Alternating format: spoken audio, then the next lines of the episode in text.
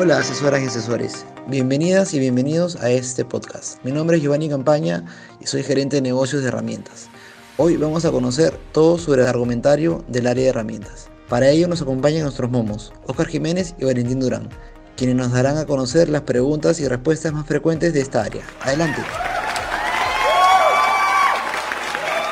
Muchas gracias Giovanni. ¿Cómo están asesores y asesores? Para comenzar, se preguntarán, ¿qué es un argumentario? ¿Puedes ayudarme con la respuesta Valentín? Claro, Oscar, cómo no. El argumentario es un conjunto de argumentos destinados principalmente al manejo de objeciones y a dar respuestas a las preguntas más frecuentes de nuestros clientes, velando siempre por el cumplimiento de nuestro protocolo con la calidad de servicio 4C y poniendo en práctica nuestro comportamiento cliente al centro. Genial. También quiero contarles que el objetivo principal es contar con una guía durante el manejo de objeciones para brindar la mejor experiencia de compra a nuestras clientas y clientes a continuación, te detallamos la relación de preguntas más frecuentes de nuestras clientas y clientes por cada proyecto de venta del departamento de herramientas con sus respectivos argumentos. Atentas y atentos. Comencemos. En el proyecto Herramientas para Madera, una de las preguntas más habituales que nos hacen es ¿cómo elegir un disco de sierra circular? ¿Cuál sería la respuesta ideal, Oscar?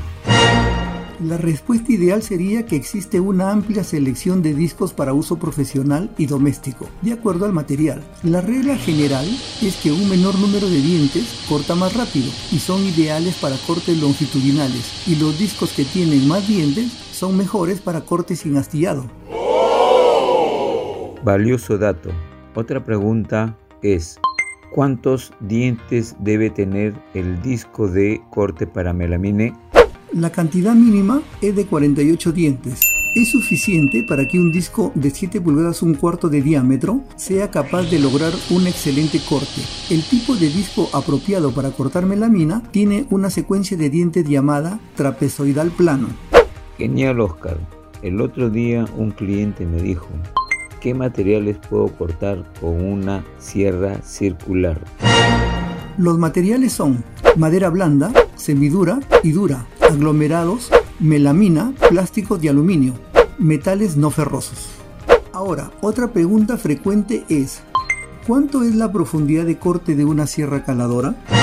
La profundidad máxima de corte en pulgadas son madera blanda, 3 pulgadas 3 octavos, madera dura 3 pulgadas 3 octavos, acero dulce 3 octavos, y aluminio 3 cuartos. Estas capacidades varían según el modelo de la sierra caladora. Muy descriptiva respuesta, Valentín. Ahora, ¿qué podría responder a la siguiente interrogante? ¿Cuáles son las características de la hoja para caladoras? Una de ellas es su encastre, que puede ser tipo U, por lo general es un encastre de equipos antiguos. Tipo T, por lo general es un encastre para equipos más actuales. Y por su nomenclatura que tiene cada cuchilla impresa. Genial. Una vez un cliente me hizo la siguiente pregunta. ¿Cuánto es la profundidad de corte de una sierra de mesa? Con un disco de diámetro de 10 pulgadas, la profundidad de corte es en 90 grados de 7.6 centímetros y en 45 grados es de 5.6 centímetros. Genial. Ahora, una reiterada pregunta es, ¿en qué consiste el sistema pendular en una caladora? Consiste en un movimiento similar al que se realiza al cortar manualmente con un serrucho, a la vez que la hoja avanza. También oscila ligeramente hacia atrás, como si fuera un péndulo para volver a atacar el material con más efectividad. A mayor efecto de péndulo, más rapidez, pero menor precisión en el acabado. Ayer se me acercó un cliente y me consultó ¿Cómo funciona el sistema velcro en una lijadora?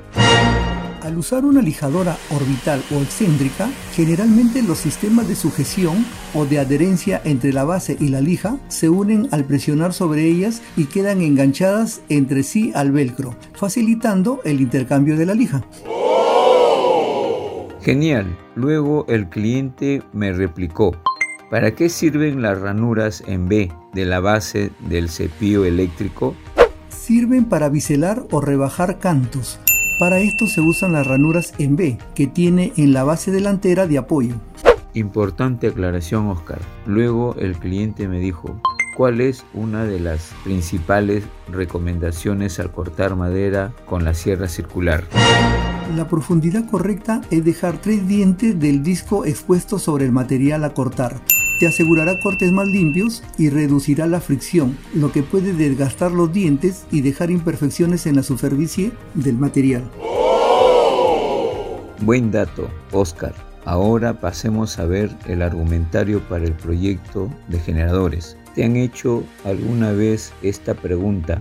¿Qué es un generador eléctrico? Varias veces, estimado Valentín, y yo le dije a la clienta o cliente que un generador eléctrico es todo dispositivo que transforma la energía mecánica en energía eléctrica. Aunque la corriente generada es corriente alterna, puede ser rectificada para obtener una corriente continua de 12 voltios. Esta solo se emplea para cargar baterías. Ahora Valentín, ¿a ti alguna vez te consultaron la siguiente interrogante? ¿Cuál es la diferencia principal entre un motor de cuatro tiempos y uno de dos tiempos? Sí, lo primero que debemos tener en cuenta es que ambos motores basan su funcionamiento en el mismo ciclo termodinámico de cuatro etapas, admisión, compresión, explosión y escape. En el motor de dos tiempos se combina la gasolina y aceite dentro de un solo cárter, mientras que el motor de cuatro tiempos, la gasolina y el aceite van en cárteres diferentes y eso genera menos producción de gases, el monóxido de carbono. Genial. Otra pregunta frecuente en este proyecto es, ¿qué tipo de gasolina se recomienda? La gasolina recomendable es la de 90 octanos, ya que esta es la que recomienda el fabricante para los generadores que comercializamos en tienda. ¿Y qué características tienen nuestros generadores Bauker? Todos nuestros generadores Bauker incluyen ABR, que es el regulador automático de voltaje, soportes de goma que absorbe las vibraciones del motor, medidor de combustible, sensor de nivel de aceite, protectores térmicos, voltímetro y cargador de baterías. Estupendo. Ahora, si la clienta o cliente nos pregunta, ¿qué tipo de aceite se recomienda en un generador de cuatro tiempos? El aceite que debemos de recomendar es un aceite multigrado 10W30 como primer aceite para que el motor se asiente. El primer número, SAE, de un aceite multigrado se refiere a la capacidad de fluir a bajas temperaturas y el segundo se refiere a la viscosidad dinámica a los 100 grados. W winter, significa invierno en inglés el primer número se refiere a la viscosidad en frío y el segundo número se refiere a la viscosidad en caliente. Detallada respuesta. Ahora, ¿qué sucede cuando se opera un generador en lugares que se encuentran a más de 1800 metros sobre el nivel del mar? El generador pierde aproximadamente un 10% de su potencia máxima de salida, ya que el oxígeno es más escaso a mayor altura de trabajo y si utilizamos en el generador un cable de alimentación de corriente de más de 100 metros, es en esta distancia que este sufre un factor que se conoce como caída de tensión y disminuye en un 5% su voltaje. Recordemos que el voltaje en el Perú es de 220 voltios. Excelente. Pero ayer un cliente me dijo, ¿Cuál es el mantenimiento recomendable en un generador de cuatro tiempos? El mantenimiento se basa en comprobar, reemplazar, limpiar y lavar. Todo depende de las horas de uso. Para más especificación puede revisar el argumentario de herramientas. ¡Qué buena información! Ahora, ante la pregunta, ¿cómo calcular la potencia necesaria para los equipos a conectar en el generador? ¿Qué diríamos? Recomendaríamos que el cálculo se realiza sumando todo el consumo de todos los aparatos y luego multiplicarlo con el coeficiente. está en amperios. Para más especificación, también pueden revisar el argumentario de herramientas. Excelente. Ahora, ¿cuál es la autonomía de un generador? Todo depende de las horas del uso de la herramienta, también del modelo, marca, potencia y capacidad. Esta parte también lo podrían apreciar mejor revisando el argumentario de herramientas. Genial. Otra pregunta habitual es, ¿qué recomendar si dejamos de utilizar nuestro generador de cuatro tiempos? En el caso de no utilizar el generador por un tiempo prolongado, se recomienda dejar vacío el tanque de combustible y comprobar que no tenga gasolina en la manguera que conecta hacia el carburador. De igual manera, se sugiere dejar con una cantidad mínima de aceite al motor y así se evitará que se forme una resina que ocurre por las descomposiciones del combustible, ya que estos son los que impiden su paso. ¿Qué te parece Oscar? Que ahora pasemos a ver las preguntas y respuestas más frecuentes del proyecto de limpieza y mantenimiento. Comencemos con la primera interrogante. ¿Por qué debo adquirir una hidrolavadora y qué beneficios me brinda? ¿Qué responderíamos? Responderíamos que elimina la suciedad de manera eficiente y efectiva, ya que realiza la limpieza en un menor tiempo con un ahorro de agua de hasta el 80%, removiendo hasta la suciedad más adherida. También puede realizar trabajos de desinfección con productos biodegradables. Otra pregunta sería, ¿cuántas horas de trabajo debo utilizar en una hidrolavadora doméstica y qué beneficios me ofrece?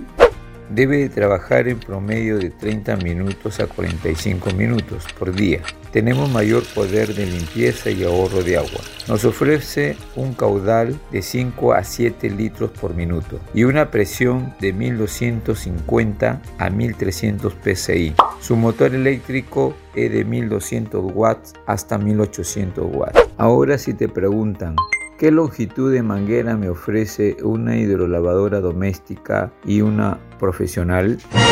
La manguera de una hidrolavadora doméstica mide un promedio de 3 metros y la de uso profesional es de 6 metros.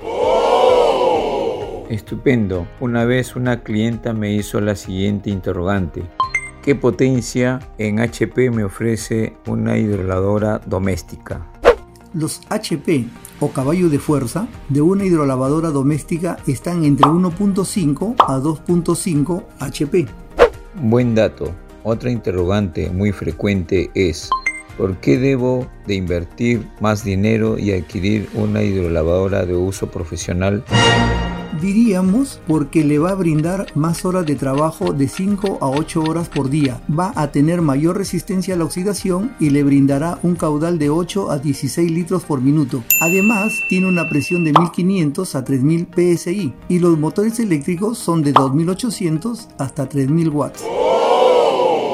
Estupendo. Ahora, ¿qué es una hidrolavadora y qué tipos de motores presenta? La hidrolavadora es una máquina que transmite la energía cinética, conocida como la energía del movimiento, para brindar trabajo, fuerza y energía a un fluido como es el agua o solución jabonosa y realizar un trabajo de limpieza en diferentes materiales. Los tipos de motores pueden ser eléctricos en marcas Bauker, Uberman, Daiwo y Karcher o de combustión que no tenemos en el mix. Interesante. Y ahora si nos preguntan, ¿Por qué es importante utilizar y comprar los filtros en una hidrolavadora? Porque es un accesorio transparente que protege a la bomba de presión frente a partículas procedentes del agua sucia. Esto evita que ingresen impurezas a las válvulas y le da más vida útil a la hidrolavadora. Genial. Ahora, ¿qué cuidados se recomienda tener cuando se limpia una superficie con una hidrolavadora? Se debe tener en cuenta que para suciedades superficiales se utiliza el chorro de abanico. Para la aplicación de champú o detergente se utiliza el chorro a mínima presión y para remover suciedades más adheridas se aplica el chorro de punto o alta presión. Estupendo. Otra consulta frecuente es, ¿qué nos indica los términos PSI y el VAR en una hidrolavadora? El PSI es la libra por pulgada cuadrada, es la unidad de presión, la escala más común, cuyo cero es la presión de ambiente, que equivale a una atmósfera de 14.5 PSI aproximadamente, y se denomina bar a la unidad de presión equivalente a un millón de varias, aproximadamente igual a una atmósfera. Su símbolo es el bar, que en griego significa peso. Ejemplo, un bar es igual a 14.5 PSI.